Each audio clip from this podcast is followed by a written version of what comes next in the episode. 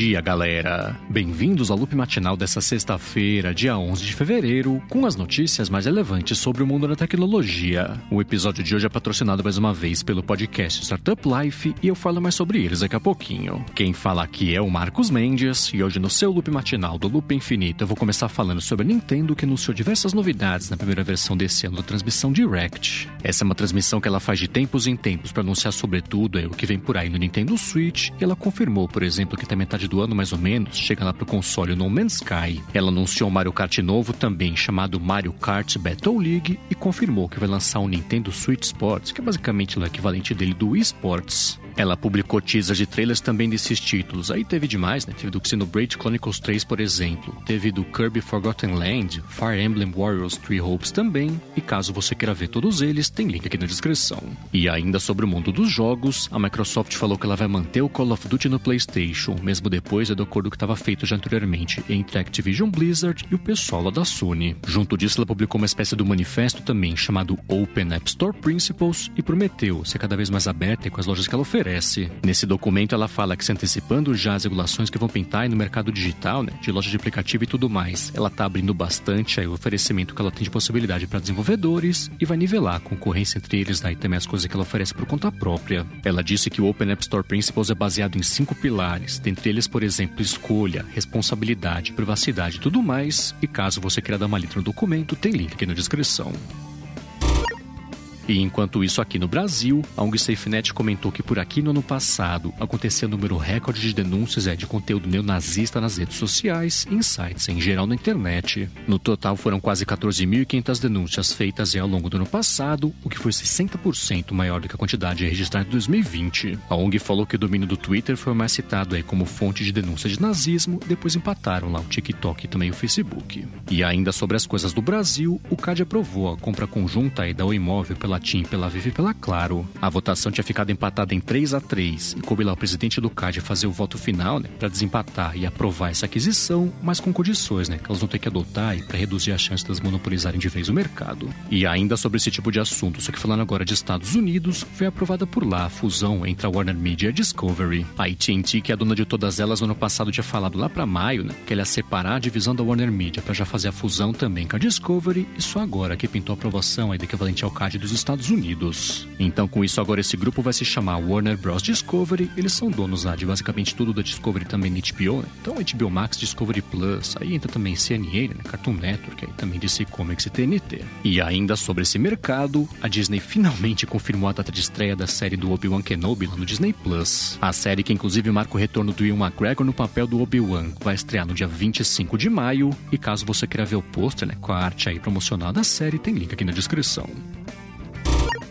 Bom, e agora eu vou falar sobre a Uber que divulgou o relatório fiscal do último trimestre. Ela aumentou o faturamento dela em 83% na comparação ano sobre ano. E comentou também, né, dividindo categorias, que a parte de mobilidade aumentou 67% e foi 34% que aumentou a parte de entrega de comida, né, delivery também de mercado. Ela disse que o fato dela ter voltado a faturar mais com trajetos do que com delivery é uma indicação de que o pior já passou aí quando o assunto é pandemia para operação da empresa, mas ainda assim as ações caíram ontem, né, depois de uma alta aí que elas abriram em alta de 5%, mas acabaram caindo. Agora, quem chegou a valorizar 7% ontem na Bolsa de Valores, mas acabou fechando o dia e meio no 0 a 0 foi o Twitter. Eles publicaram o primeiro relatório trimestral da empresa depois da troca de CEO e sob o comando aí do CEO novo, que é o Parag Agrawal. O Twitter acabou faturando menos do que o mercado estava esperando, apesar do aumento aí também na comparação ano sobre ano de 22% e o lucro caiu só para 182 milhões de dólares. Já a quantidade de usuários diários que eles conseguiram monetizar chegou a 217 milhões versus 192 milhões aí na comparação ano sobre ano. Eles fecharam o ano, né, que foi o relatório fiscal do finalzinho do ano passado, fecharam o ano com faturamento maior aí na casa de 37%. O novo CEO da empresa comentou que apesar desses resultados que foram bem mais ou menos, ele está comprometido com a ideia de crescer para 315 milhões de usuários ativos diários que eles conseguem monetizar e até o finalzinho do ano que vem, e o mercado ficou meio não muito impressionado, né? Que as ações ficaram estáveis, mas pelo menos não seguiram caindo como tem acontecido há quase um ano. E ainda sobre redes sociais, o Instagram lançou uma série de funções aí voltadas para deixar a experiência de mexer na plataforma as contas também mais seguras. Eles liberaram uma ferramenta de check-up de segurança com recomendações do que a pessoa pode fazer para deixar a conta ainda mais segura, o que inclui, né? por exemplo, a autenticação de dois fatores. Eles liberaram também o jeito mais fácil da pessoa moderar o que acontece na conta dela, podendo, por exemplo, remover comentários aí em grupo, né? Sem ter que remover um por um, facilitando a tarefa de moderação. E caso você queira saber mais sobre as novidades, tem link aqui na descrição. E seguindo aqui com as notícias de redes sociais, o Tumblr falou que só nos Estados Unidos, por enquanto, tá lançando para todo mundo agora uma coisa chamada Tumblr Tips, que é um sistema de gorjetas lá que estava em teste já faz um tempo. Isso deixa o criador de conteúdo receber até 100 dólares por vez lá de doação do usuário. E o Tumblr falou que vai tirar só 3% é de comissão, que é o que o cartão de crédito está cobrando, e depois mais 30 centavos também de taxas transacionais. Já mais uma notícia é também que pintou nesse mercado de plataformas sociais veio do Reddit. Já faz quase um ano que eles lançaram o Reddit Talk, que era basicamente o clone do Clubhouse lá que eles tinham colocado de forma nativa, e agora pintaram novidades aí para deixar a coisa toda mais bacana. Eles falaram que vão começar a dar mais destaque para algumas salas de áudio, colocando na home do aplicativo, por exemplo, recomendações lá de conversas ao vivo que estejam acontecendo e vão liberar também o acesso pela plataforma web. Eles falaram que nesse caso a galera que entrar pelo navegador consegue só escutar o bate-papo, ou então participar do chat também, né, dos comentários lá ao vivo, mas só por texto por enquanto, sem poder participar lá ao vivo com o microfone da conversa toda. E por último, hoje de plataformas sociais, o LinkedIn confirmou, por enquanto só nos Estados Unidos, né, que vai ter um filtro lá de conteúdos políticos. Então vai dar para ligar um ajuste para ocultar conteúdos políticos, que podem ser, por exemplo, resultado de eleição, também coisa tipo conteúdo de partido político, candidato também e tudo mais. E caso você queira saber mais sobre isso, né, que de novo, por enquanto é só nos Estados Unidos, tem link aqui na descrição.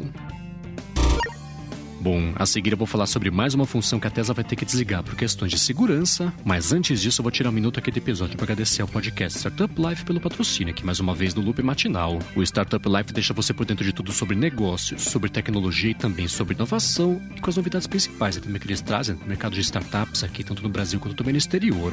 Ao longo de mais ou menos um ano e meio no ar, eles entrevistaram líderes de empresas tipo Magazine Luiza, Nubank também e Banco Inter, e uma galera de destaque, né? Então, Paulo Silveira da Alura, Guga Mafra também, Tito Guzmão da Warren e Gustavo Goldschmidt, da Superplayer, também do podcast A Virada. O Startup Life publica episódios novos toda sexta-feira. Eles recebem hoje a Victoria Golden Fan e a Yasmin Mabel, que são especialistas de propriedade intelectual do Silva Lopes Advogados, para debater sobre a importância do registro de marcas internacionais. Então, passa aqui na descrição do episódio e pega o link direto para Startup Life ou procura por ele no seu aplicativo favorito de podcasts. Muitíssimo obrigado, Startup Life, pelo patrocínio contínuo aqui do Loop Matinal.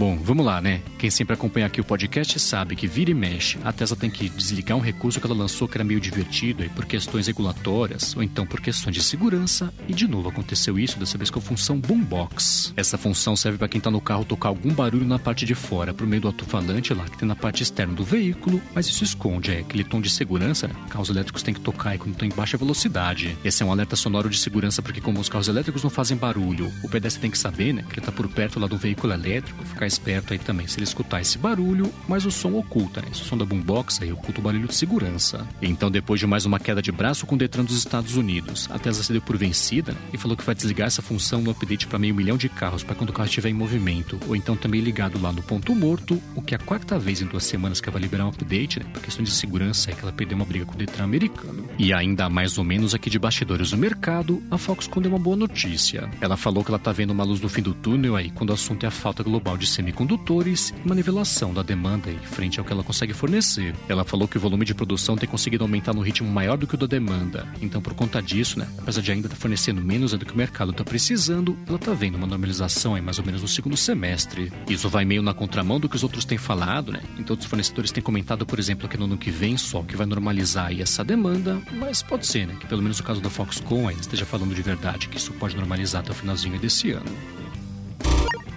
Bom, e por último, hoje eu vou falar sobre a Apple que respondeu aquelas polêmicas né, que envolvem lá o uso dos AirTags para rastreamento indevido de pessoas. Ela anunciou uma série de novidades para impedir o rastreamento sem consentimento, começando, por exemplo, numa tela quando a pessoa está colocando lá um AirTag novo associado à conta dela, avisando né, do jeito bem claro que o AirTag está sim associado à conta da pessoa, todo mundo consegue saber quem é. A Apple avisa também que em alguns países é um crime você rastrear alguém sem a pessoa saber, e ainda comenta que a polícia, por exemplo, pode pedir para acessar esses dados aí que ela tem que dar. Ela reagiu também aos casos de AirTag sendo revendidos sem o sistema sonoro lá com alerta anti-espionagem, então vai alertar no iPhone da pessoa também, né? quando pintar o AirTag lá que tá faz tempo com ela se deslocando lá, talvez sem a pessoa saber. Além disso, a Apple falou também que ela vai começar a usar tons ainda mais altos para os alertas sonoros aí dos AirTags, e ainda comentou que está em contato com as polícias pelo mundo, né, para chamar jeitos aí de impedir espionagem devido às pessoas com o acessório dela.